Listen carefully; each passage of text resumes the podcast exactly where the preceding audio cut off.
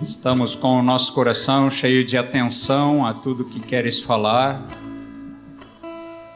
para te dar resposta à tua palavra, Senhor. Bendizemos a Ti pela vida do Telmo e a palavra que tem colocado para ele.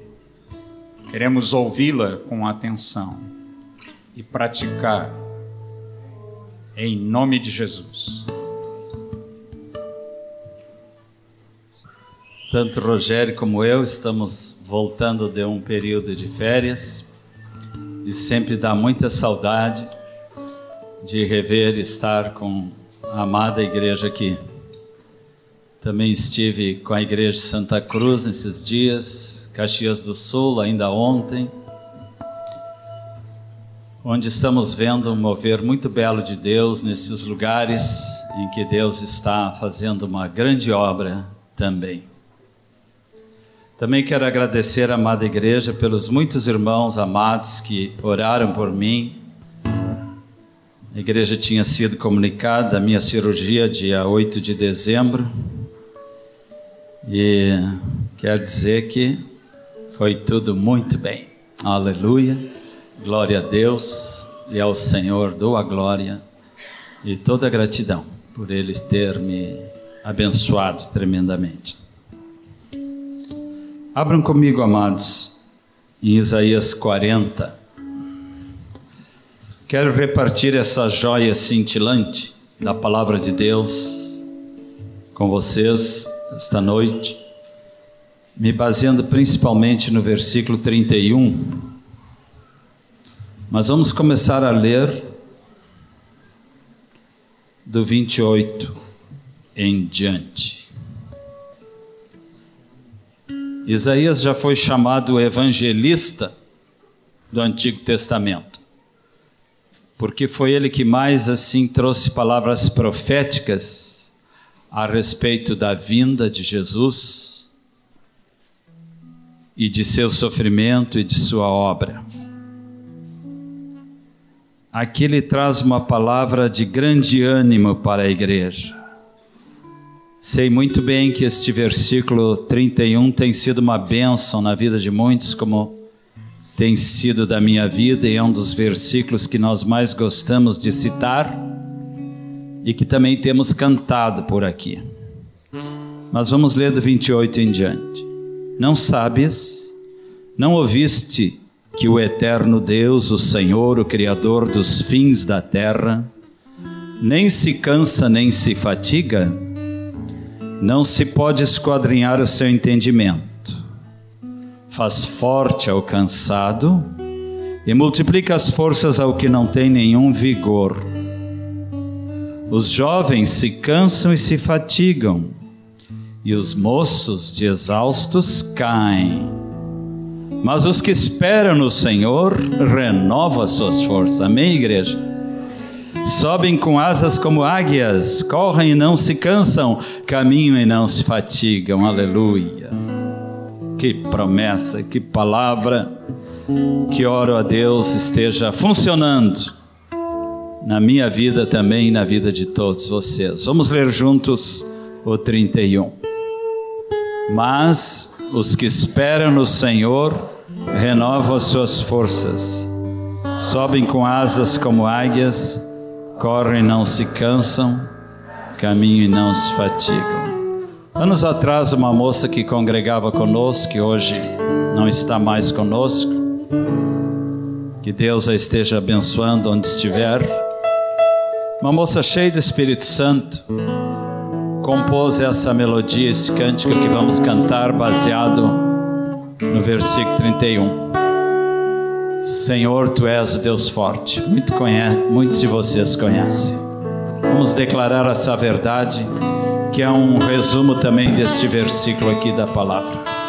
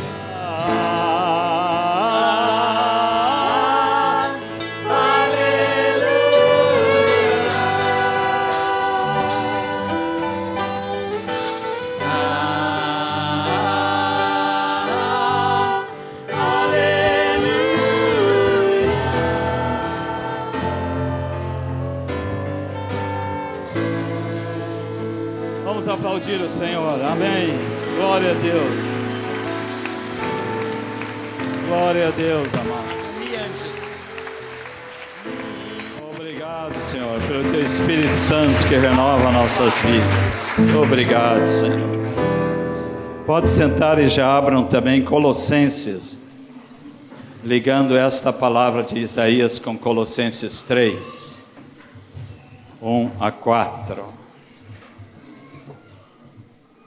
Nossa união com Jesus glorificado, ressuscitado. Colossenses 3, 1 a 4. Porquanto se fostes ressuscitados juntamente com Cristo, buscai as coisas lá do alto, onde Cristo vive assentado à direita de Deus.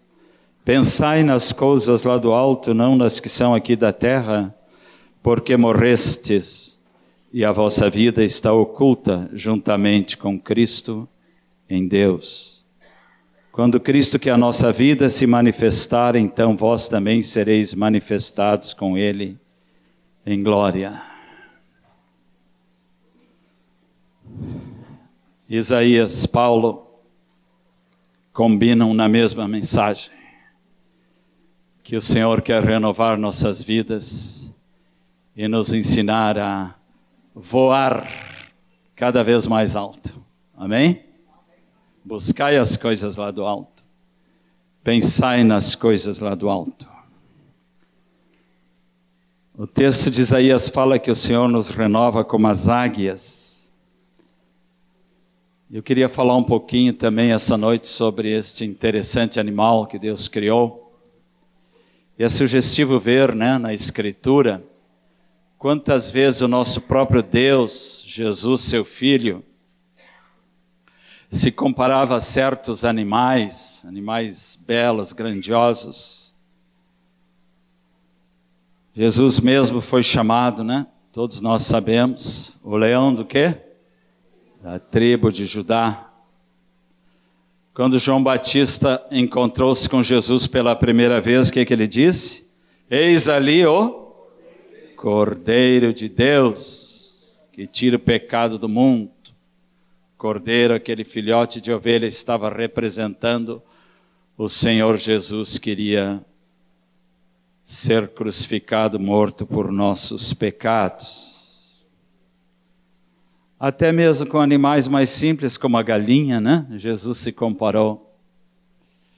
Quando ele disse, orando por Jerusalém, Jerusalém, Jerusalém, quantas vezes eu quis ajuntar-vos, como a galinha ajunta os seus pintinhos debaixo das suas asas, e vós não quisestes. Mas nós queremos, né, irmãos? Nós queremos estar debaixo dessas asas, amém? Essas asas aconchegantes, naquele calorzinho gostoso, né? Pode imaginar? O pintinho embaixo das asas da galinha num dia de frio. Muito mais do que isso, Jesus quer nos aquecer, amém? nas horas frias, terríveis, difíceis que muitos de nós temos passado. A águia é um animal que nos ensina a voar cada vez mais alto, para as alturas, pois ela faz seus ninhos em lugares muito altos e seguros. No Salmo 84 é mencionado no caso aqui comparando conosco mesmos, os discípulos de Cristo, quando numa grande inspiração, os filhos de Corá, que fizeram este salmo, nem todos são do Davi, né? A gente já vai dizer Davi, mas não é. Esse aqui era dos filhos de Corá. Fizeram este maravilhoso salmo 84, dizendo: Quão amáveis são os teus tabernáculos, Senhor dos exércitos. A minha alma suspira e desfalece pelos átrios do Senhor. O meu coração e a minha carne exultam, ou seja, têm uma grande alegria pela presença do Deus vivo. Amém? E é a parte dos animaizinhos aqui. O pardal encontrou casa, e a andorinha ninho para si, onde acolhe seus filhotes. Eu os teus altares, Senhor dos exércitos, Rei meu e Deus meu. Os altares aqui são uma representação da comunhão com Deus, daquele momento que tu e eu, amado irmão, podemos ter todos os dias quando no nosso quarto buscamos ao Senhor, oramos ao Senhor, temos comunhão íntima com Ele, abrimos as Escrituras para nos alimentarmos cada vez mais com a riqueza da Sua palavra. Este é o melhor lugar para o cristão. Amém? Estar nas concha, na concha das mãos de Jesus. Encontrar um ninho de carinho, amor e proteção na Sua presença. E como precisamos disto, amada igreja, nesse mundo tão conturbado, nesse mundo tão desesperado, neste mundo com mil e um apelos para nos desviar da presença de Deus. Amada igreja, não deixem de cultivar a presença do Senhor neste lugar secreto, que é um grande privilégio para cada um de nós. Salmo 90, que tanto amamos, diz: Aquele que habita no esconderijo do Altíssimo. Né? Está aqui logo adiante. 91. E descansa a sombra do Onipotente, diz ao Senhor, meu refúgio e meu baluarte, Deus meu, em quem eu confio.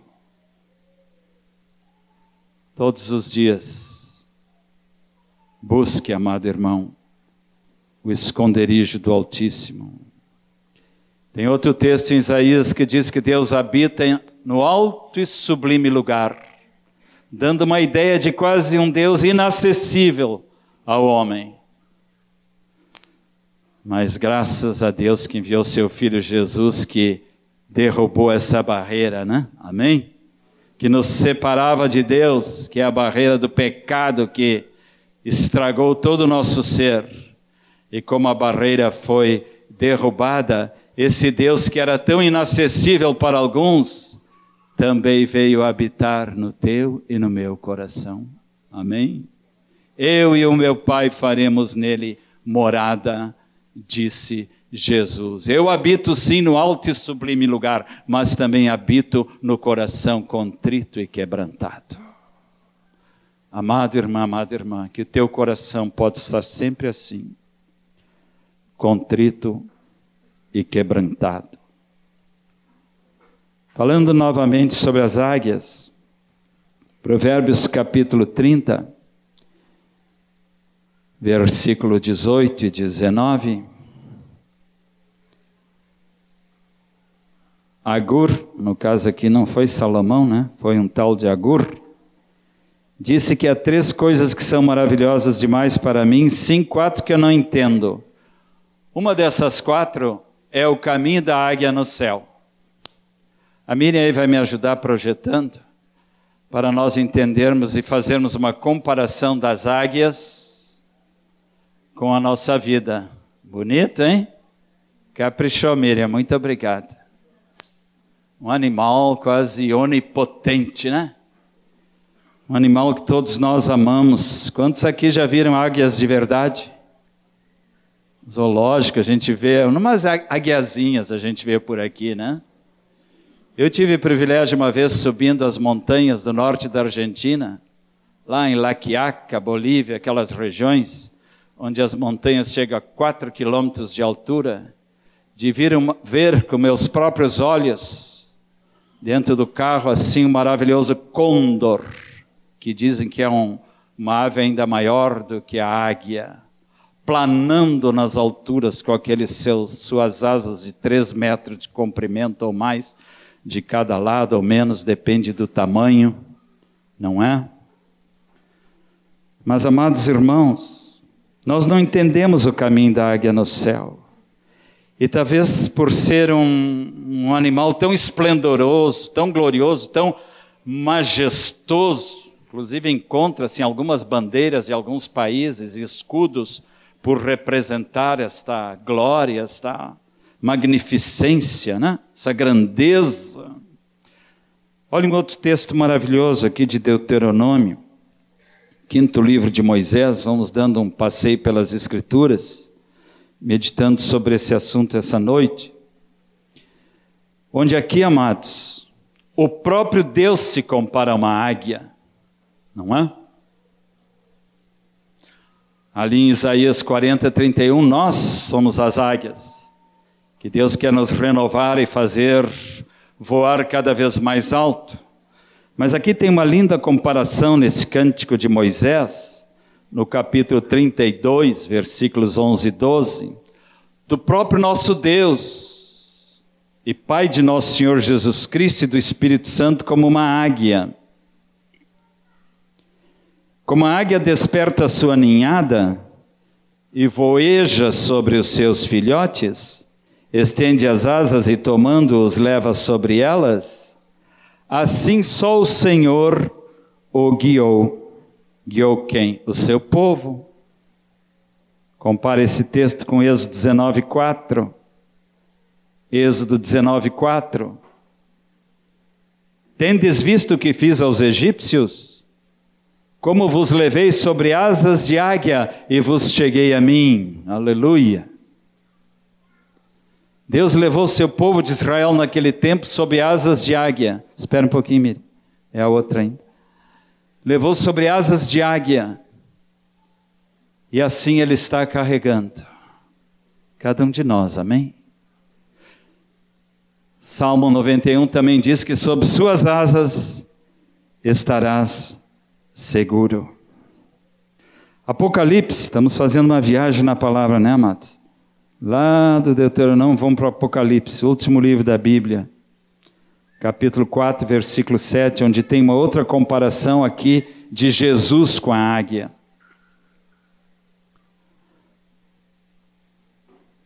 Este texto de Apocalipse é o complemento de Ezequiel 1:10. Se alguém quiser anotar, não precisa abrir Ezequiel 1:10. Mas Ezequiel falou a mesma coisa que João, o amado apóstolo, nos revelou aqui em Apocalipse 4:7, quando teve uma visão de um ser vivente. Olha aqui. Semelhante a leão, sua face, né? Suas faces. Semelhante a leão, o outro semelhante a novilho, o terceiro tem rosto como de homem, e o quarto ser vivente é semelhante à águia. Em Ezequiel 4 fala de um ser com quatro faces, aqui cada um especificadamente. Mas todos esses animais mencionados aqui, tanto em Ezequiel 1:10 como Apocalipse 4:7, são figuras de Cristo leão, estamos acostumados, né? A nos referir a Jesus como leão da tribo de Judá, o soberano, aquele que é o rei dos animais, Jesus é o rei das nossas vidas, amém? Aquele que governa, o soberano sobre a sua igreja, aquele que é o Senhor de nossos corações. Mas interessante, depois aqui Jesus é comparado a um novilho. Todos sabemos que novilho é um terneirinho, um boizinho jovem. Por que essa comparação? Segundo os intérpretes, tem algo a ver assim que, com este animal, com Jesus, porque o boi carrega muitas cargas. E o que fez Jesus? Carregou a tua e a minha carga, não foi? e continua carregando, e não só a tua e a minha, como do mundo inteiro, carregou os pecados do mundo inteiro para levar sob seus ombros e nos dar eterna salvação. O outro diz que é rosto de homem, aqui ficou mais, né, semelhante a nós. Ora, por quê? Jesus é o próprio filho do homem. Mesmo sendo Deus, o Cristo divino, que já habitava com o Pai Celestial, se tornou o Cristo humano, quando o Verbo se fez carne e habitou entre nós. Aí nós podemos entender bem, não é? Quando Cristo se tornou um de nós, amém? Para caminhar ao nosso lado, para nos conduzir, para nos dizer: segue-me todos os dias, e nós vamos o seguindo e olhando para ele. E finalmente aqui fala da águia. A águia quando está voando. Então eu queria me deter mais nisso, porque a águia está dito aqui no outro texto de Deuteronômio, é comparada também ao nosso Deus, que nos guia, nos faz planar nas alturas e conduz o seu povo por cima das tempestades agruras e dificuldades dessa vida. Isso combina bem com o que Paulo disse, que Deus já nos ressuscitou e nos assentou aonde, igreja? Nos lugares celestiais. Tão bom de Bíblia, muito bem. Deus já nos assentou nos lugares celestiais. Então nós temos o privilégio, irmãos, de olhar de cima para baixo. Hã?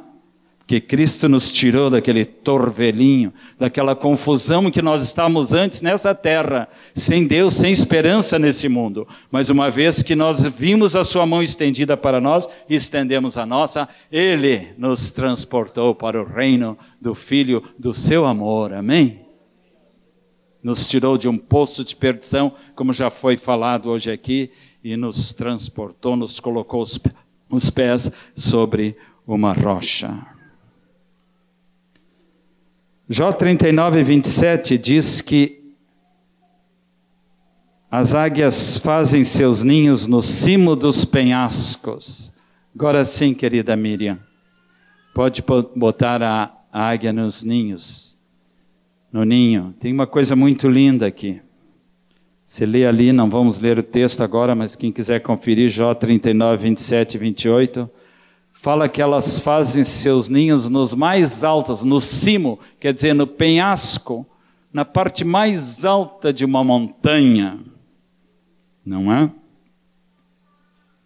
fazem seus ninhos com muita graça e com muita sabedoria, e jamais divide o seu ninho, no caso, a águia, com outro águia, com outro aguião, comparando, né? Com homem e com mulher. Esse é um dos animais que Deus criou que são fiéis um ao outro para o resto de suas vidas. Jamais a águia macho, a águia fêmea divide o seu ninho com outro parceiro. Que boa ilustração para nós casais, né? Que nos amamos e que sabemos como Deus valoriza a santidade do casamento e do leito sem mácula e da importância de sermos fiéis ao nosso parceiro até o fim de nossas vidas e de entender que Deus abomina, odeia o divórcio, a separação, porque o que Deus uniu não o separa o homem. Até essa lição podemos tirar das águias. Não é por menos então, né? Que Deus tem escolhido esse animal para representar a sua própria presença e a sua própria glória. O galo, por exemplo, lá no galinheiro, né? Todos nós sabemos, é cercado de galinhas, né? Por todos os lados que cacarejam ao seu redor. Não é fiel a uma só. Nem todos os animais dão bons exemplos, mas a águia nos dá um belo exemplo de fidelidade. É, os irmãos estão achando graça, mas é uma linda verdade. E um belo exemplo a seguir. Estão vendo os filhotinhos da águia aqui? São quase que horríveis. Nem dá para enxergá-los. São feiozinhos mesmo, cinzentos. Alguns apostos que acharam que eram umas pedras ali, né? Mas não são, são os filhotinhos recém-nascidos. Amados, é fantástica a obra do papai águia e da mamãe águia nas alturas das montanhas ou mesmo nas árvores mais altas. É fantástica a obra que eles fazem, inclusive aqui tem uma grande lição agora, como o casal de águias tem para nós uma lição de fidelidade ao nosso parceiro. O pai e a mãe águia são pais extremosos dedicados, cuidadosos com seus filhotinhos, preparam muito bem seus ninhos, pelo que eu tenho lido sobre um assunto. Melhor seria aqui um professor de zoologia agora falar sobre esse assunto, mas elas fazem os seus ninhos num lugar muito bem protegido. Primeiro com ramos mais grosseiros de árvores, alguns até espinhentos depois, em volta desses ramos mais espinhentos, colocam ramos mais finos ainda. Uh, ramos assim, vão dizer, mais confortáveis para os filhotinhos que estão recém-nascidos. Tudo isso ela faz antes. E além de forrar com uma parte assim mais leve, né, com gravetinhos, com, com com capim e coisas assim, não é? Depois ela própria arranca da seu próprio peito a sua plumagem de várias partes do seu corpo e ainda forra, inclusive com peles de animais que ela mesma come e vai depois levar para os filhotes, fazendo realmente uma caminha super confortável, né? Para os seus filhotes. Que carinho, que devoção. Que dedicação estes animaizinhos têm para com seus filhotinhos desde a mais tenra idade.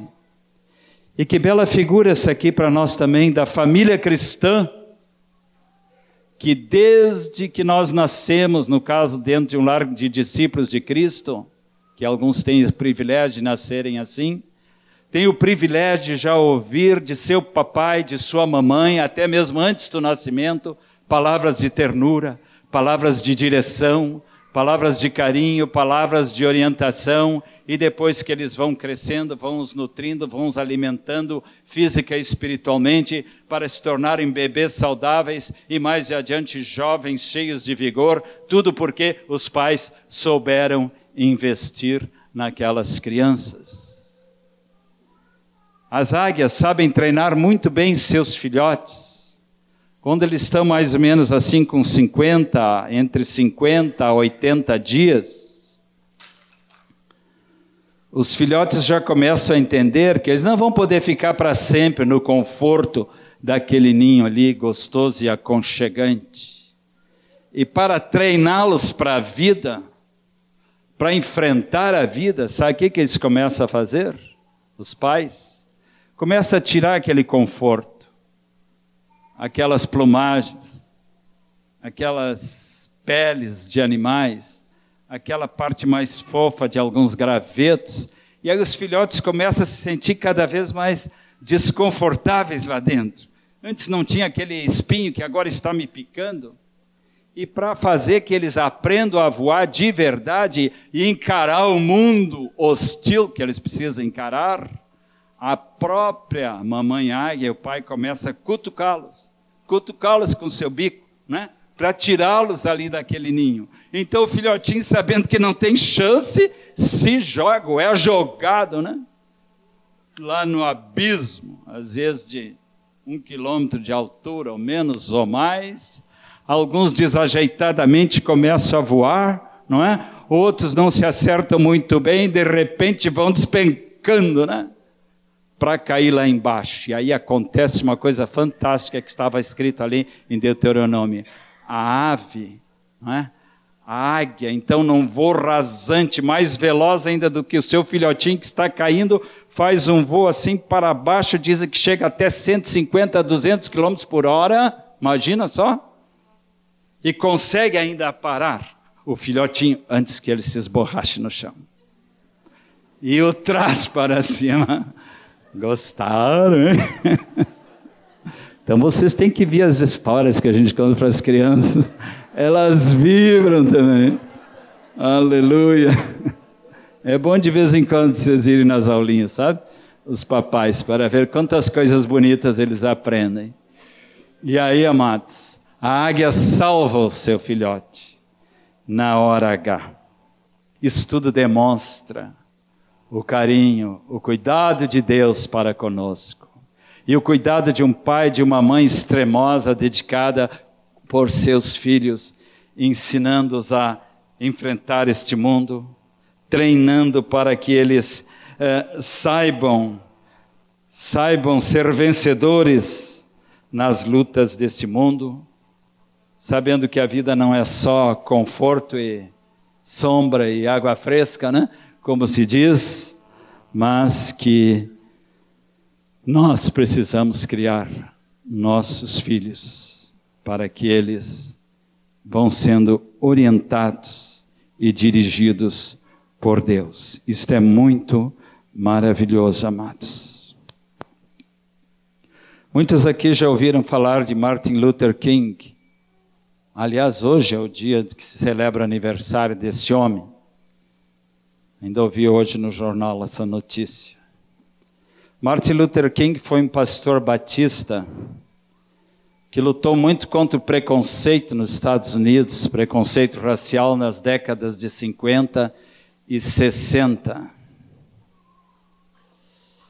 E isto lhe custou a vida, pois acabou sendo assassinado. Obrigado, amado Nel, mas eu já tinha água, mas dois copos também são bons. Não perderás teu galardão por isso, viu? Jesus disse. Martin Luther King foi um homem assim que lutou muito pela igualdade, que os homens não têm que ser reconhecidos pela cor de sua pele, ou desprezados ou elogiados, seja o que for, pela cor da sua pele, mas sim pelo seu caráter. Tinha razão esse homem numa época que havia igreja só para brancos nos Estados Unidos e só para negros. Numa época em que os negros, especialmente no sul dos Estados Unidos, quando entravam no ônibus, tinham que ou ficar de pé ou só ocupar o último assento lá atrás. Tinha bebedouros só para brancos, só para negros. E aí esse homem, através da pregação do evangelho, através de uma atitude de não violência, mas de amor, de paz e perseverança, Deus usou para ir de alguma maneira acabando com o preconceito racial naquela nação. Certamente ainda tem, mas não se ouve mais falar de como era antigamente. E realmente podemos dizer que a nação americana está de parabéns, porque amanhã vão poder empossar seu primeiro presidente negro. Fruto também dessa luta deste homem de Deus e de outros. A mãe de Martin Luther King foi perguntada certa vez: como é que a senhora pôde criar um filho assim?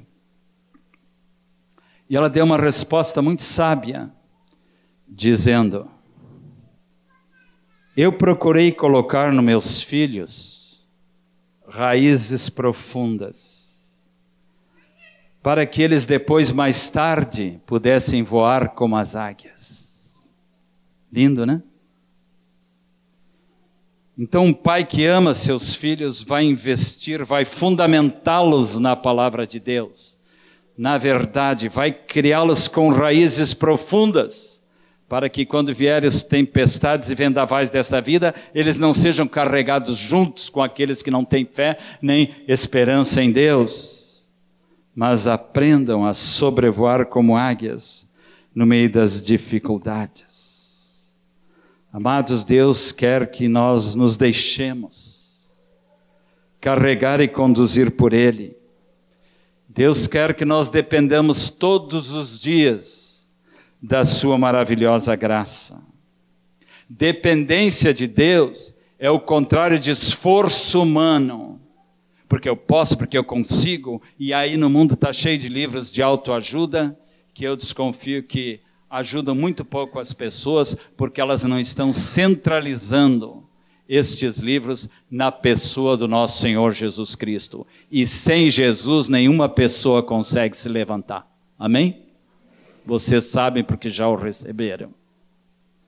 Não é por autoajuda, não é por esforço, não é por pensamento positivo, não é por 10, 15 passos para isso e para aquilo que você vai conseguir, mas vai ser somente através da dependência do Espírito Santo, porque Jesus foi muito claro, mais claro impossível, sem mim, o quê?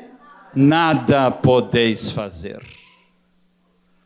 Nossa vida está oculta juntamente com Deus em Cristo, irmãos amados.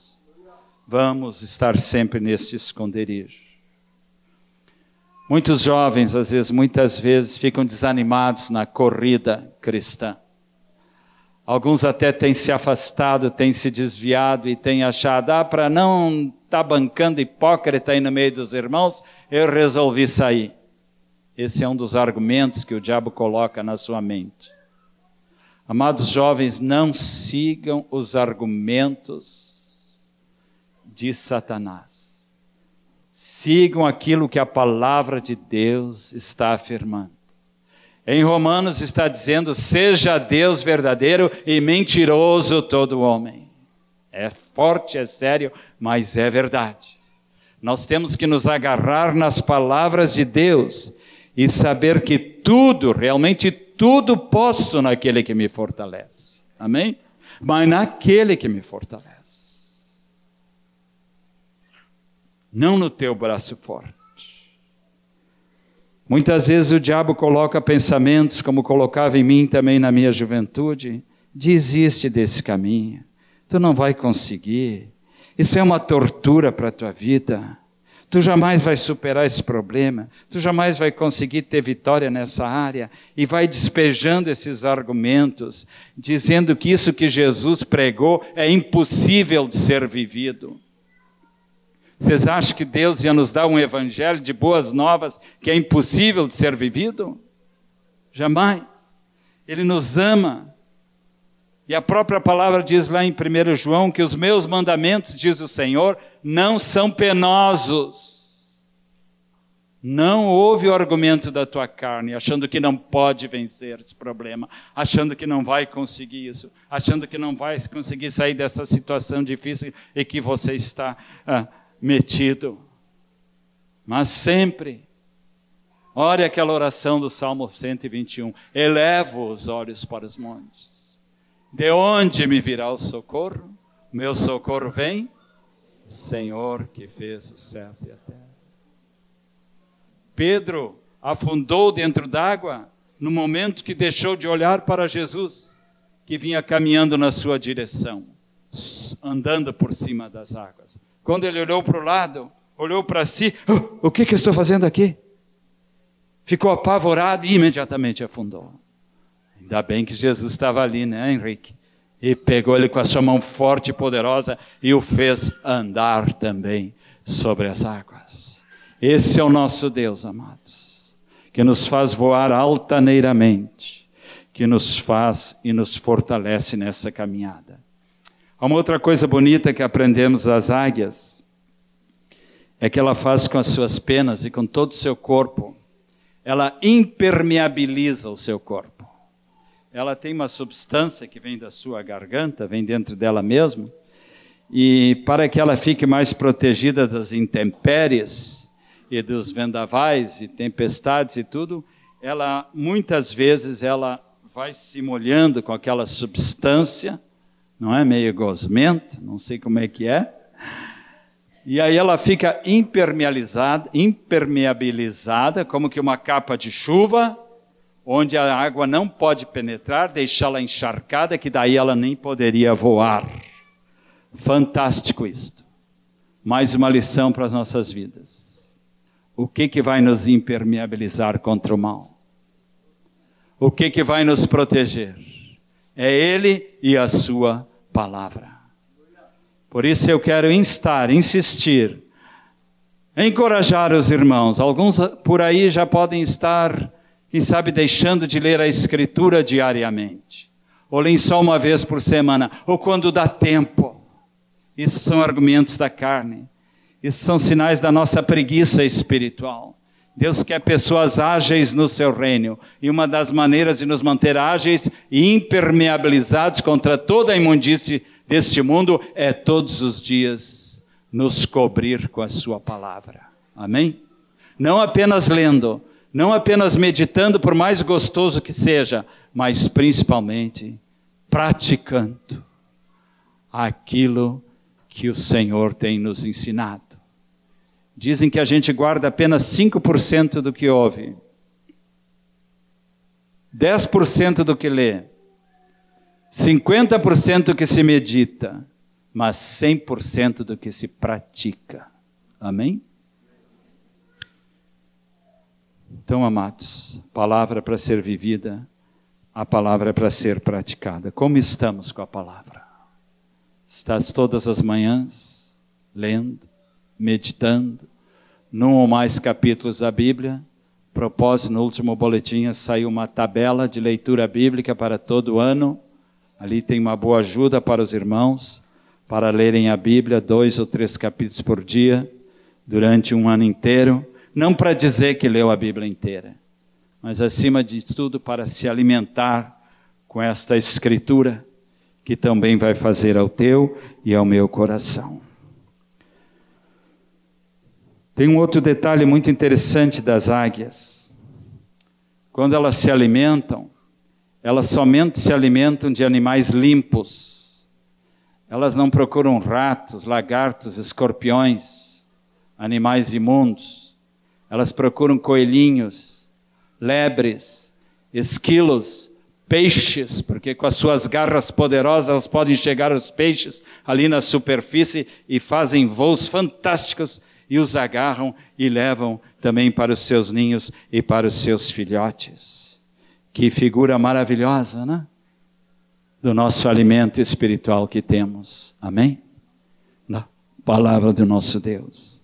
Agora, um contraste com isso muito forte está aqui em Mateus 24, 28. Forte mesmo, irmãos. Se prepare. Esse texto aqui assusta. Assusta. Uma parte dele assusta, a outra é maravilhosa. Uma é para nós, a outra é para os ímpios. No fim dos tempos, estou lendo Mateus 24, 27 e 28. Assim como o relâmpago sai do Oriente e se mostra até no Ocidente, assim há de ser a vinda do Filho do Homem. Isso é para nós. Então estaremos esperando aquela glória, aquela presença maravilhosa, Cristo voltando para nos arrebatar para Ele e para nós ouvirmos muito bem, servo bom e fiel, porque tu foste fiel no pouco, sobre o muito serás colocado. Nós estamos caminhando nessa direção, amém? Mas olha a tristeza que vai acontecer no versículo 28 para aqueles que não estão em Cristo. Onde estiver o cadáver, aí se ajuntarão os abutres. Para alguns, um texto de difícil interpretação, mas segundo eu tenho entendido, refere-se à volta de Cristo, e quando a igreja já tiver sido arrebatada, sabe qual é o cadáver aqui? As pessoas que ficaram nessa terra, que não foram arrebatadas e que serão presa fácil dos abutres, que nada mais são do que os demônios. Aí o mundo inteiro já estará nas mãos do anticristo e de Satanás, a igreja terá sido arrebatada. Irmãos amados, os abutres, os urubus, mais popularmente conhecido como urubus, né? São bichos nojentos, que gostam de carne podre, carniça, se alimentam dessas sujeiras parece um bicho amaldiçoado. E aqui nós temos também uma comparação para a nossa vida em Cristo Jesus. Quando nós estamos adentrando cada vez mais na presença de Deus, queridos jovens, e o buscando, e nos alimentando com as coisas de Deus, as coisas de Satanás, as coisas deste mundo, estarão perdendo cada vez mais o seu brilho para nós. Por quê? Porque Jesus brilha mais do que qualquer outra coisa. Amém? E quanto mais nós nos aproximarmos dele, mais longe ficaremos do mundo, do diabo e do pecado, que são os três grandes inimigos do cristão: o mundo, o diabo e o pecado, ou seja, a nossa própria carne. Dói em meu coração às vezes ver alguns jovens por demais apegados à internet, a filmes, a programas de televisão, vendo cenas diante dos próprios olhos que são da intimidade de um casal, e em vez de mudarem para outro canal, às vezes ficam se deleitando eroticamente com aquilo, trazendo um grande malefício para a sua alma, para o seu coração. Hoje em dia está muito mais perigoso do que no meu tempo. No meu tempo não havia de jovem aí com 15 a 25 anos revistas pornográficas para comprar nas bancas. Hoje está infestado. E o que dizer da internet que basta clicar uma coisinha lá e já se abre para todo um mundo de impureza sexual. Amados, fujamos da pornografia. É uma das coisas assim que mais tem levado pessoas e até irmãos se afastarem do Senhor. Amados jovens, amada igreja, é aqui na mente que se perde e se ganha as batalhas, amém? Por isso, transformai-vos pela renovação da vossa mente. Romanos 12, para que experimenteis cada vez mais qual seja a boa, perfeita e agradável vontade do Senhor. Tem uma lição outra muito linda da águia. Salmo 103. A águia tem sido citada também como o animal da eterna juventude, um símbolo da eterna juventude. Quem sabe até por causa desse versículo aqui. Salmo 103. É Deus quem farta de bens a tua velhice de sorte que a tua mocidade se renova como a águia. Dizem que as águias, quando vão ficando velhas, vão ficando assim com as pernas, como é que se diz? Encascorradas, essa palavra? Por falta de outra melhor. Vão ficando feias, escamosas. Seu bico vai ficando também com uma cobertura de crosta. E olha só o que Deus deu como sabedoria para esse bicho fazer quando ela está ficando mais velha, ela vai batendo com seu próprio bico assim nas rochas para ir tirando aquelas crostas. Vai batendo assim nas pedras para ir tirando aquelas crostas também das suas pernas e assim ela é renovada. Que incrível, né? Deus quer nos renovar também na nossa velhice. Serve para mim e para os que já estão com mais de 70 anos aqui, 80. Deus está dizendo aqui que vai nos fartar de bem na nossa velhice, de bens, e que na velhice também ainda daremos frutos. Amém? Como último aspecto, se os irmãos me aguentam mais um pouquinho, a visão da águia. Opa, que susto! Fantástico, hein? Gostei, Miriam. Achou uma boa. Foi no Google, né? Olha só. A águia, irmãos, sabiam que tem uma visão telescópica. Seus olhos ocupam a terça parte de seu corpo, tanto que ela pode enxergar um coelhinho a um quilômetro e meio de distância. Quem de nós pode enxergar? Um ratinho, talvez eu possa ver lá na 100 metros passando lá no chão.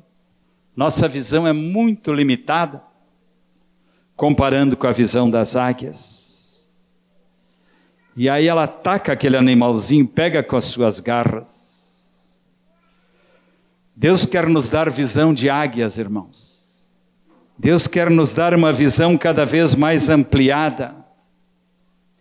A palavra diz: dilatai os vossos corações. E aqui está se referindo ao interior, ao espiritual não o coração físico. Dilatai, ampliai a vossa visão. Tem uma historinha que contamos para as crianças, que muitos aqui já conhecem, daquele menininho que olhava a parada militar pela fresta de uma cerca da sua casa. Aí por aquele buraquinho ele enxergava a cabeça de um soldado, uma baioneta, pedaço de um tanque, uma bandeirinha, e perdia toda a graça o desfile para ele. Até que o irmão dele, que estava no primeiro andar de uma sacada, chamou: Joãozinho, vem cá, sobe aqui. Tu vai ter uma visão muito melhor. E o Joãozinho subiu e disse: Mas como eu era tão bobo? Como é que eu enxergar a parada militar através de um pequeno buraco? Esse amigo mais velho que nos convida para enxergar melhor, só pode ser Jesus. A nossa visão às vezes é muito limitada, até mesmo de Jesus, de Deus. Muitos às vezes usam Jesus apenas como um quebra-galho, como se ele fosse o teu empregado. Longe de nós essa atitude.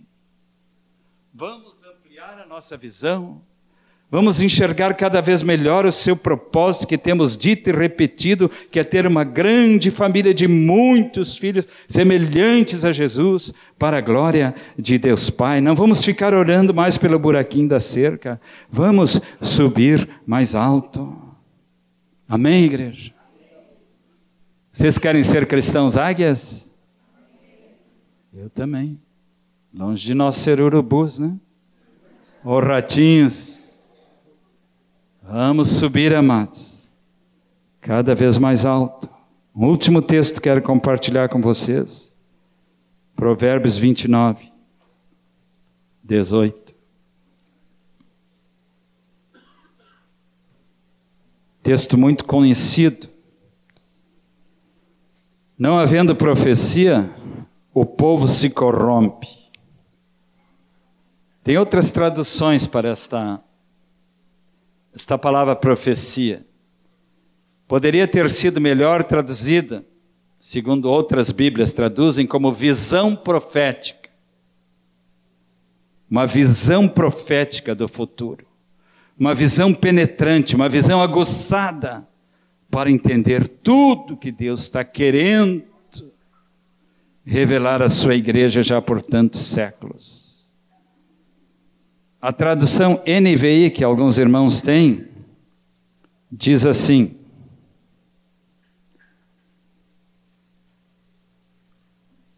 Quando não há visão, o povo não tem freio. Que tal? Boa, né? A Bíblia de Jerusalém, considerada uma das melhores traduções da Bíblia, diz: onde não há revelação divina, o povo se desvia.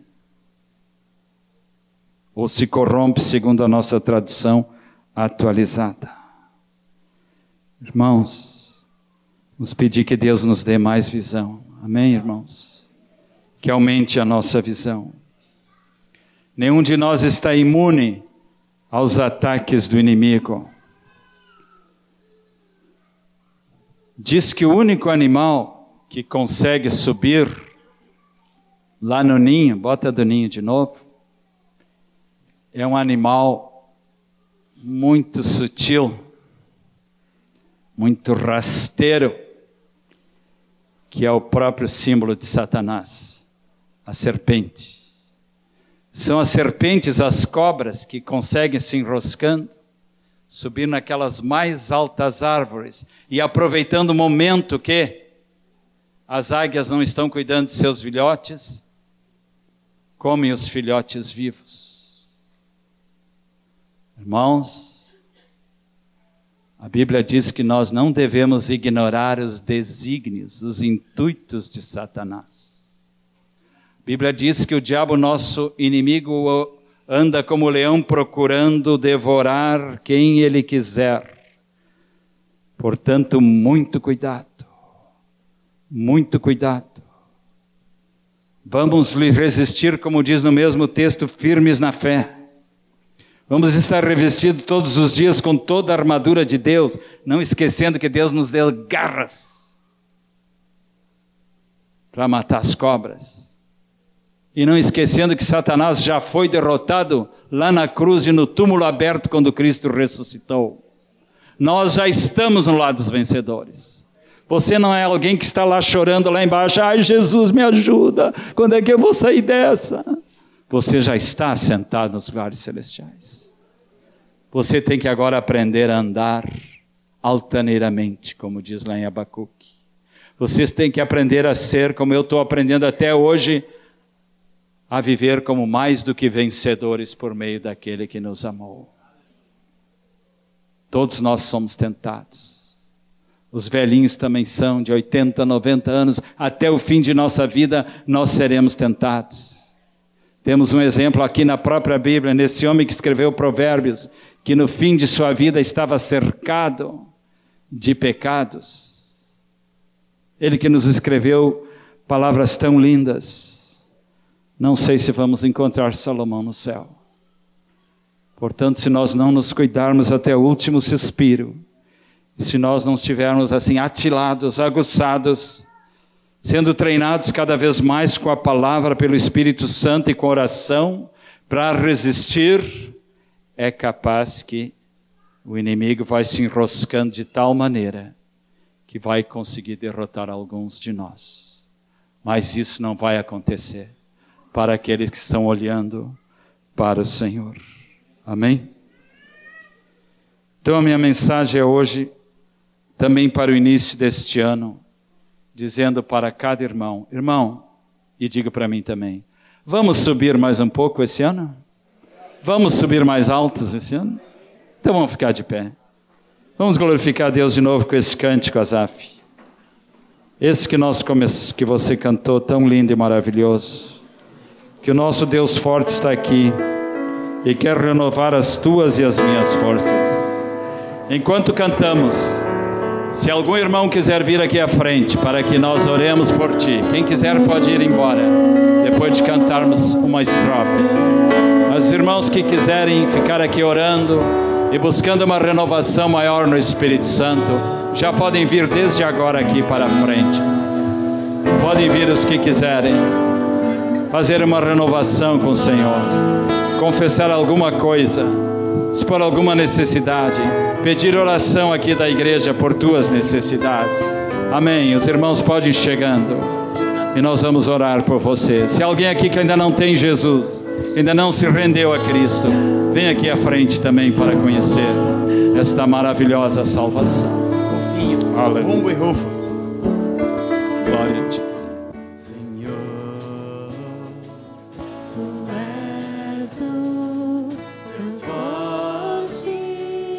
Pode vir, meu amado. Queremos orar contigo. Que o Senhor renove as tuas forças. Renove a cada um de nós nessa maravilhosa fé.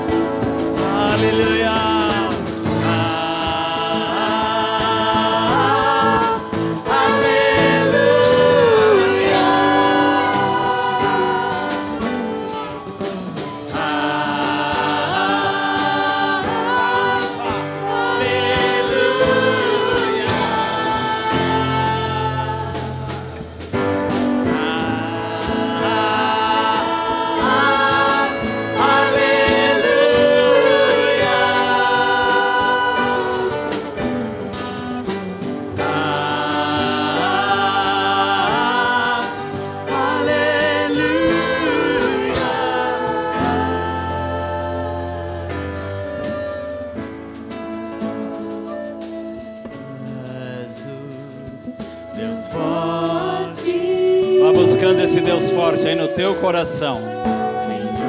Ele quer habitar e renovar a tua vida. Vá buscando. Ele quer se revelar a ti. E tu conheças. Ele te fortalece. Glória a Deus. Aleluia.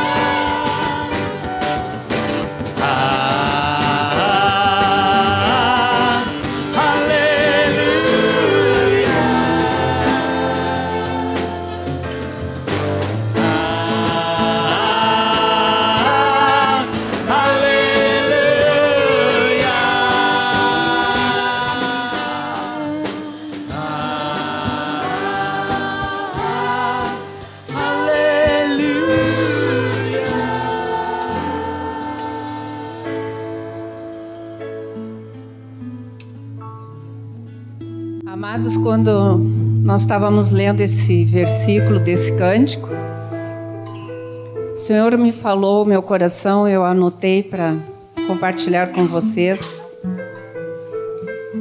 de que fala que os que esperam no Senhor, os que esperam são os que aguardam no Senhor. Eles não desanimam, eles não se confundem, eles não se abalam, eles não se angustiam, eles não são desamparados, eles não são destruídos, eles renovam as suas forças. E quando nós renovamos as nossas forças, é porque nós aguardamos o substituir de Deus que restaura todas as coisas. Então, quando nós estamos esperando no Senhor, nós estamos aguardando aquilo que Deus quer substituir naquela situação. Amém, queridos? Aguardamos a ação de Deus, aguardamos a resposta de Deus. Amém? Os irmãos que estão aqui na frente, que quiserem ficar mais um pouco orando, conversar conosco, com os pastores, pode ficar. E os demais, Deus os abençoe no retorno às suas casas.